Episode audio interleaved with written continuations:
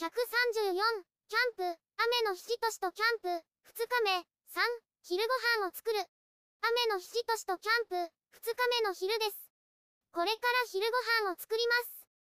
朝降っていた雨は上がり晴れています。キッチンにやってきました。場所を作ります。準備する。テーブルを広げます。ポケットストーブは片付けます。焚き火台を移動します。火起こし器を準備します。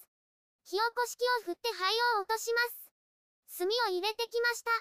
着火剤を置きます。火をつけます。クーラーボックスを持ってきました。中身を確認します。ふるさと納税でもらった魚です。味噌汁です。ドレッシングです。クッカーです。サラダです。箸類です。餅です。以上です。調理する、食べる、サラダを食べます。ドレッシングをかけます。いただきます。野菜を摂取です。空が曇ってきました。フライパンを持ってきました。炭に火がつきました。焚き火台に移します。炭の形を整えます。網をつけます。フライパンを置きます。オリーブオイルを入れます。魚を入れます。もう一つ入れます。蓋をします。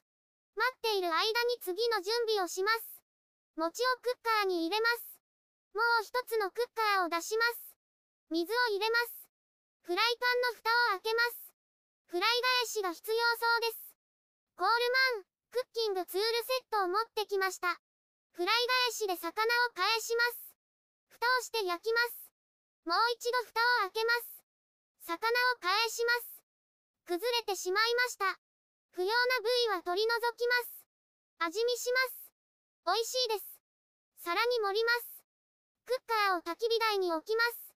魚を食べます。いただきます。2回目。焼きたてで美味しいです。肉だけでなく魚も食べます。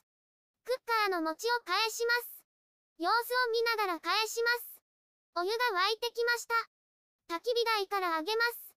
味噌汁の素を入れます。マスは具材を入れます。次に合わせ味噌を入れます。軽く混ぜます。味噌汁ができました。いつの間にか餅が膨らんでました。餅を食べます。熱々でもっちりしています。味噌汁も食べます。熱いので具から食べます。エビが美味しいです。ごちそうさまでした。少し雲が出てきました。片付ける。炭を片付けます。焚き火台から火消し壺に移します。残った炭は焚き火台を持ってぶりながら入れると、入れやすいです。火消し壺の蓋をして完了です。食休みして散歩に行きたい気分です。ブログでたくさん写真や動画を公開しています。概要欄からリンクを参照ください。